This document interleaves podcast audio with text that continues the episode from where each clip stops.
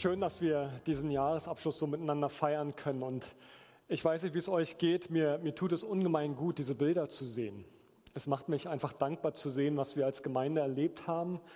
Und man könnte ja annehmen, dass dieses Jahr vieles verhindert hat oder vieles schwieriger oder unmöglich gemacht hat. Aber zu sehen, dass wir Gemeindefreizeit erleben konnten, dass wir Taufen, Kindersegnungen erleben konnten miteinander, wir konnten ganz substanziell, wir konnten Abendmahl miteinander völlig ungehindert feiern. Wir konnten all das tun, was Gemeinde ausmacht. Wir konnten Gott anbeten draußen in der Öffentlichkeit, mitten in der Natur oder so halb in der Natur und konnten Gott zusingen, ihm die Ehre geben. Also wenn man es genau nimmt, alles, was Gemeinde ausmacht, konnte trotzdem stattfinden. Wir konnten Gottesdienste feiern, Gottes Wort hören. Es wurde gefeiert, gesegnet, gelacht, gelebt, all das getan, was Leben ausmacht. Und ja, das Leben geht weiter. Und es ging auch im Jahr 2021 weiter. Und wir haben das mit Höhen und Tiefen erlebt, aber das, was Leben ausmacht, ob 2019, 2015, 2000, 1990 oder 15. Jahrhundert, wir, wir hatten das, was es zum Leben braucht. Und wir haben so viel Grund, auch dankbar zu sein. Mit Absicht waren ganz viele Regenbogenbilder mit eingebaut. Ich weiß nicht, wie ihr das erlebt habt dieses Jahr, aber ich hatte das Empfinden, dass es überdurchschnittlich oft Regenbögen zu sehen gab. Und ähm, ich habe ein paar Leute angefragt gehabt, ob sie mir ihre eigenen Regenbogenbilder zuschicken würden. Und daraufhin habe ich ganz viele Regenbogenbilder zugeschickt bekommen und jeder aus einer anderen Perspektive, von einem anderen Ort, von zu Hause, von der Gemeinde, von der Arbeit, aber ganz verschiedene Regenbögen. Und was das vielleicht auch mit diesem Abend zu tun hat, da gehe ich gleich noch drauf mit ein. Dieses Jahr ist vergangen und wir haben noch ein paar Stunden, um dieses Jahr so ein Stück weit Revue passieren zu lassen. Und Aufgabe von Predigt ist nicht ähnlich wie das, was man im Fernsehen vielleicht sieht, die ganzen Ereignisse nochmal aufleuchten zu lassen, sondern wir merken, das Ganze ist so viel komplexer. Das Jahr lässt sich nicht mit einem Adjektiv oder mit fünf Bildern beschreiben, sondern es gab viel Schönes, aber es gab auch Schweres.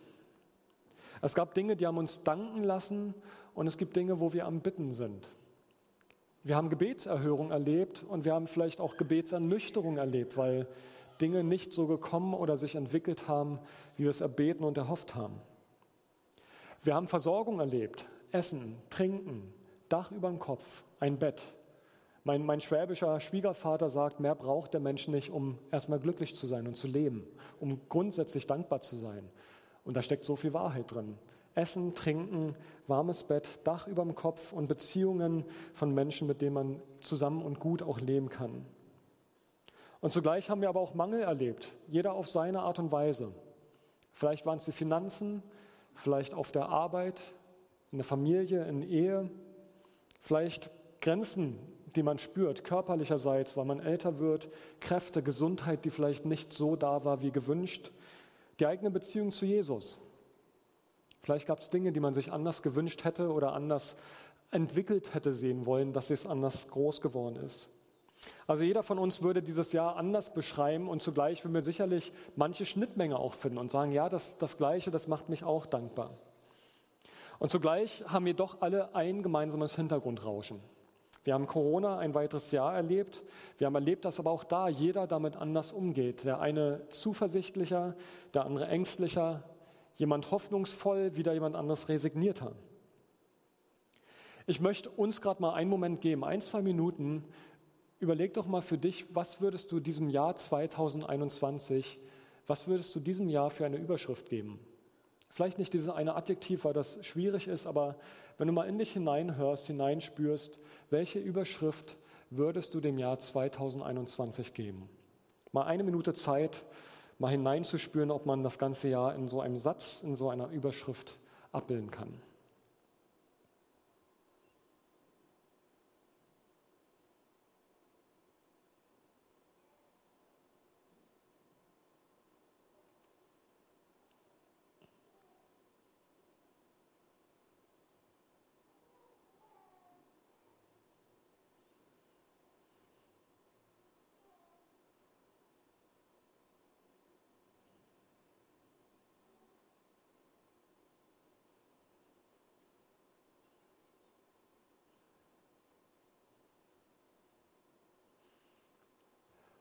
Vielleicht habt ihr eine Überschrift, vielleicht knebelt ihr auch gerade noch dran, äh, wie die Überschrift aussehen könnte. Wer eine Kamera oder ein Smartphone hat, der hat vielleicht schon die ein oder anderen Bilder vom letzten Jahr mal so angeschaut und Revue passieren lassen. Und es gibt ja immer einen Anlass und einen Grund, dass man das Handy zieht oder die Kamera zieht und den Moment festhalten möchte. Und das sind meistens die schönen Momente, wo man sagt, hey, das möchte ich anschauen. Und ich habe letztens einen Text im Internet gelesen von einer Frau, die meinte, mal sehen, was, was meine Fotos hergeben, wenn ich in mein Handy schaue. Und sie ahnte schon, da sind bestimmt ganz viele Bilder, die sichtbar machen, dass Corona da war. Sie erwartete viele Maskenbilder. Und dann guckte sie ihre Bilder durch und stellte aber fest, auf den meisten Bildern waren Bilder dabei ohne Maske. Also das Leben konnte stattfinden, man konnte Mimik erkennen, es war Gemeinschaft möglich. Ich hoffe, dass es euch auch so ging. Vielleicht war es auch eine Mangelerscheinung in eurem Jahr. Aber ich fand interessant, den Gedanken wahrzunehmen, das, was ich per Foto festgehalten habe vom letzten Jahr, da war so viel Leben und so dieses Grundsätzliche drin, was ich zum Leben auch brauche.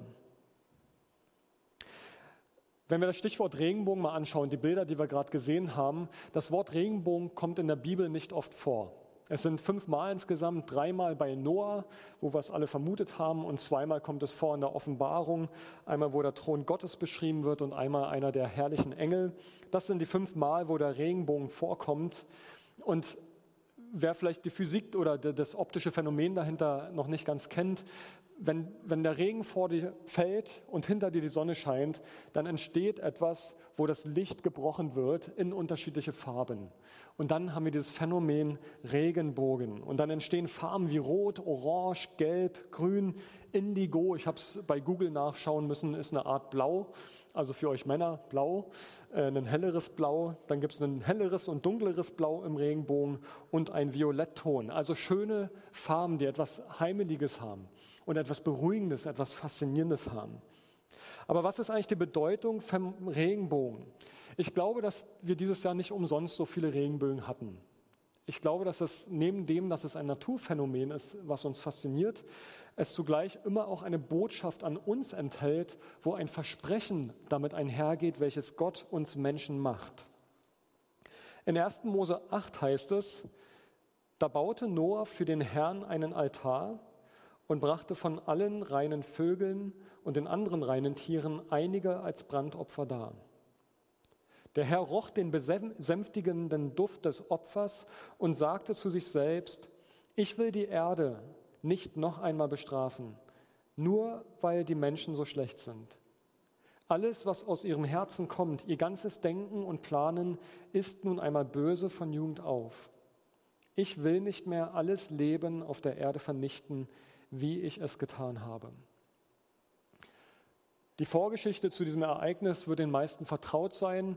Noah war mit seiner Familie und den ganzen Tieren im Schiff gewesen und alle anderen Menschen, alle anderen Tiere, die sind verendet. Gott hat sie vernichtet, er hat sie dem Preis gegeben der großen Flut und wollte, hat letztendlich die Menschheit bestraft und hat sie vernichtet. Und er sagt aber nach diesem Ereignis dieser Flut und nachdem Noah mit den Tieren aus dem Boot rausgekommen ist, da opfert Noah Gott Brandopfer. Und Brandopfer haben den Charakter, das ist dieser Grundgedanke, Brandopfer hat dieses Ansinnen, ein Tier komplett zu verbrennen.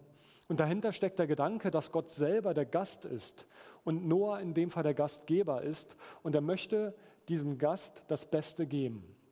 Also Noah steigt aus diesem Boot aus und das Erste, was er macht, ist, er möchte mit Gott zu Tisch sitzen. Er möchte Gemeinschaft mit ihm haben und ihn ehren.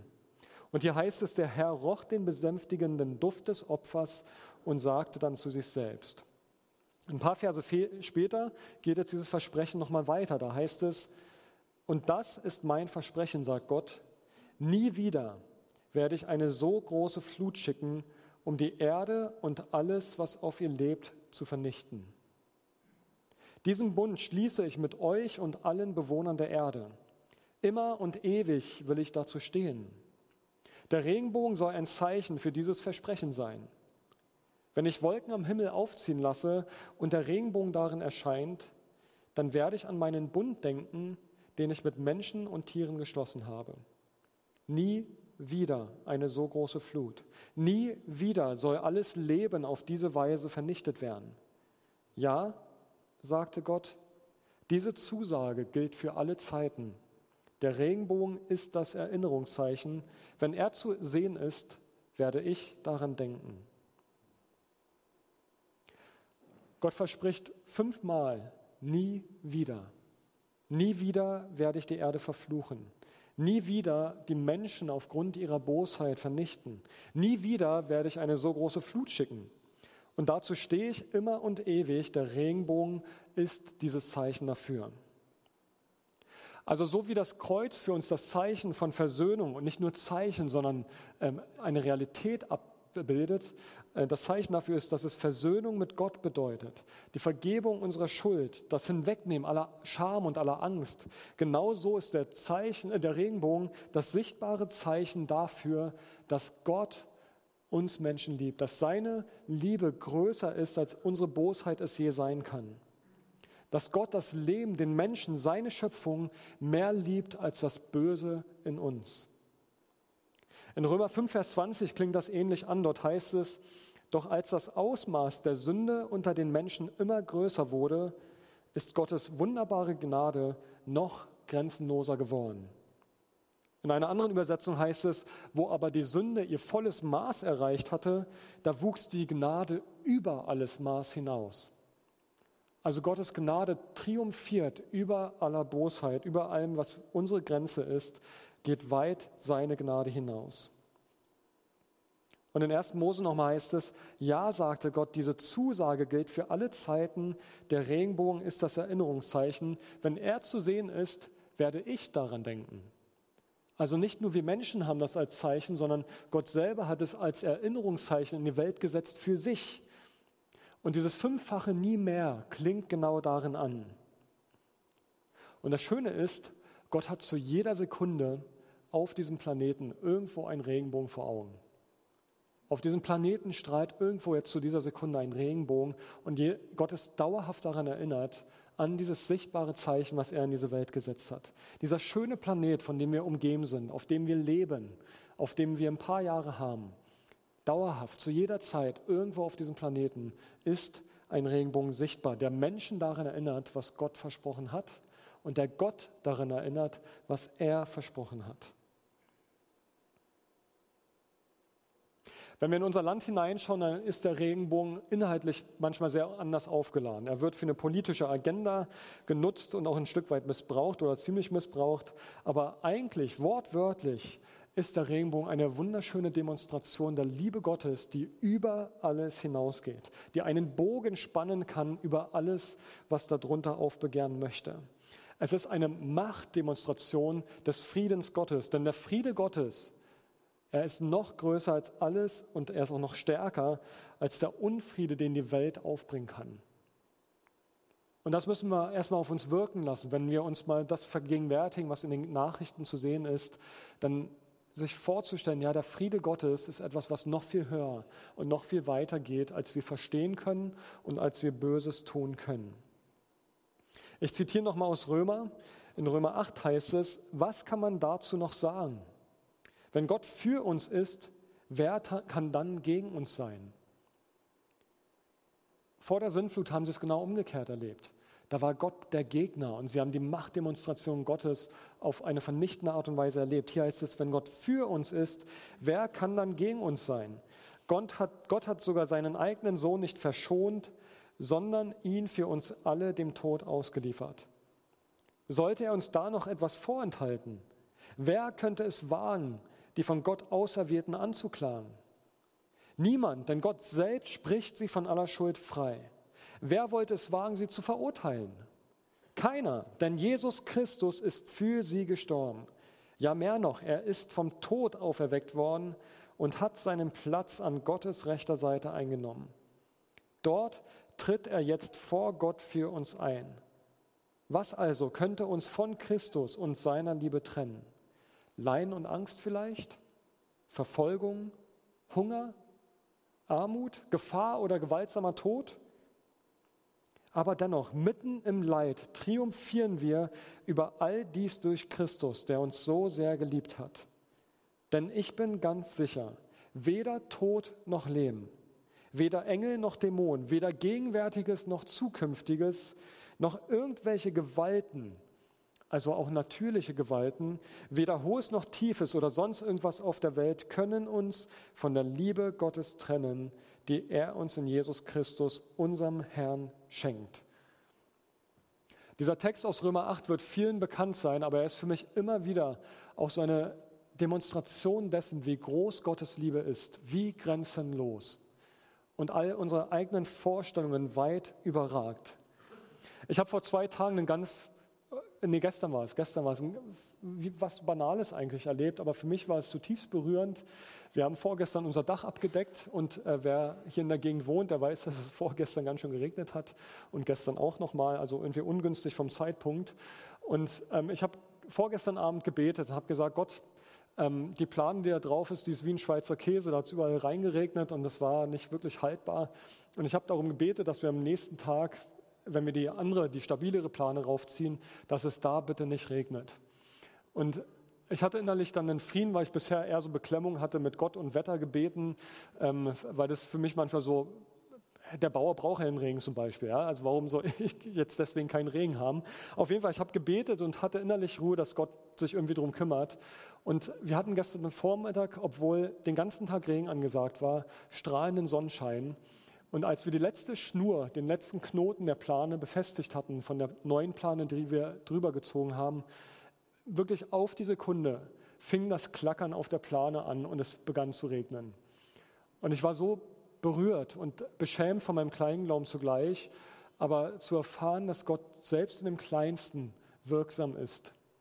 Und es war so cool, ich habe mit einem Kumpel zusammen das gewerkelt an der Stelle und wir waren beide so wie bedröppelt und dachten, das kann jetzt gerade gar nicht sein. Gott kümmert sich und Gott ist treu. Und Gott ist derjenige, der, der dich sieht und der, der Frieden stiftet, Frieden gestiftet hat. Und alles, was vor der Sintflut war und mit der Sintflut kam, das hat mit diesem Regenbogen ein ganz neues Signal, ein Ende bekommen, dass Gott sagt, über alle Bosheit triumphiert die Güte und das Friedensangebot Gottes. Und das reicht bis ins Kleinste, bis in den Regenschauer hinein, aber auch bis ins Allergrößte, wo du vielleicht mit deinem eigenen Selbst konfrontiert bist, das letzte Jahr vielleicht nicht so war, wie du es wolltest. Vielleicht Entwicklungen in deinem Leben da waren, in deiner Familie, die dir wehgetan haben, die dich zerrissen haben. Aber Gott ist größer und über allem spannt sich dieser bunte Bogen des Lebens, dieses Friedensangebot Gottes. Unser Gott ist größer, seine Liebe währt ewig, sein Licht scheint heller. Und das heller als alle Dunkelheit, aller Schmerz, was wir erleben können.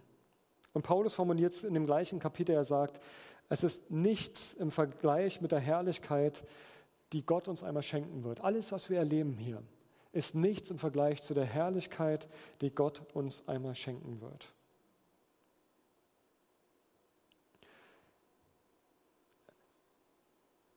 Egal wie dein Jahr 2021 aussah, ich möchte dich jetzt nochmal noch mal in so einen Moment der Stille hinein einladen und ich möchte dir zwei Fragen mitgeben. Einmal die Frage, was wäre es gut, dass du es Gott abgibst.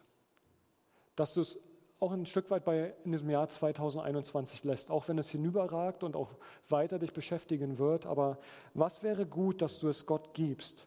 Schmerz, Trauer, Verlust, Angst und Sorgen. Was wäre gut, dass du es Gott abgibst? Die zweite Frage ist, wofür bist du dankbar? Und da hilft es tatsächlich vielleicht mal ins Fotoalbum reinzuschauen, auf dem Handy oder wo auch immer, oder den Kalender nochmal anzuschauen, was an Ereignissen war und sich bewusst machen, danke Jesus für all das Gute, was du uns geschenkt hast. Und die dritte Frage, ich hoffe, ihr könnt die drei Fragen behalten. Die dritte Frage, welche Überschrift gibt Gott deinem Jahr 2021? Vielleicht tauscht er deine Überschrift aus und sagt, lass mich dir mal meine Überschrift zeigen, die ich für das Jahr 2021 habe. Und ich glaube, dass der Heilige Geist heute Abend zu dir sprechen möchte und dass er vielleicht etwas in deinem Leben austauschen möchte an Perspektive, wie du auf dieses Jahr geguckt hast bisher. Er möchte deine Überschrift austauschen, die du vor zehn Minuten vielleicht gegeben hast und möchte daraus was anderes machen. Ich lade uns ein, lass uns einen Moment still sein und diesen drei Fragen nachgehen. Was wäre gut, dass du es Gott abgibst? Wofür bist du dankbar? Und welche Überschrift möchte Gott dir über das Jahr 2021 geben?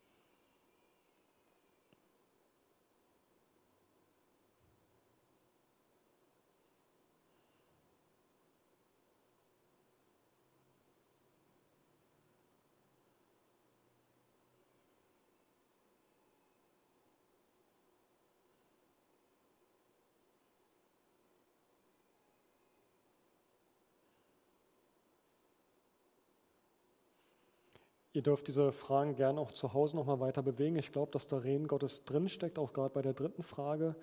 Wir hatten vorhin, ähm, war dieses Bild, da ging mir so beim Gebet dieses Bild durch den Kopf, dass, ähm, und das möchte ich so dieser Lobpreiszeit auch voranstellen, dass vielleicht es manch einem so geht, dass der Regenbogen für ihn nicht so sichtbar ist, sondern dass er wie Nebel oder Wolken verhangen ist.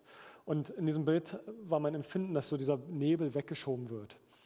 Und wir wollen bewusst die Lobpreiszeit, die wir jetzt haben, nutzen, dass wir Lieder singen, die Gottes Ehre und Gottes Lob ausdrücken, dass wir, dass wir mit, diesem, mit dieser Grundstimme ins nächste Jahr hineingehen, zu sagen, Gott, du bist würdig aller Anbetung.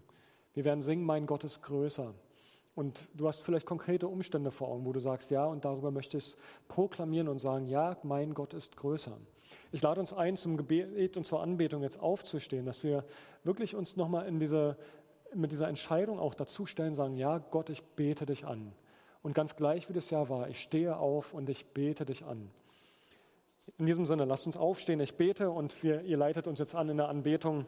Richtig gut, freue mich darauf. Jesus, wir danken dir und wir danken dir, dass du ein guter Gott bist. Und wir danken dir, dass deine Regenbogen strahlen, dass die ein wunderbares Zeichen dafür sind. Nicht nur optisch wunderschön, sondern ein Versprechen an uns sind, Herr, dass du gütig bist, dass du treu bist, dass du gerne vergibst und dieses Angebot der Vergebung immer wieder neu da ist, dass du uns Angst nimmst, dass du uns Scham nimmst, dass du uns Sorgen abnimmst. Und Herr, wir wollen dich anbeten und komm vor dich und wir beten das aus, Herr, auch bei dieser Zeit. Komm, Heiliger Geist, setz die Herzen in Brand. Fließ Gnadenstrom, überflute dieses Land mit Liebe. Komm herein, Herr, und wir beten, dass du uns durch deinen Heiligen Geist jetzt anleitest, dich anzubeten und auf dich zu schauen, Herr. Amen.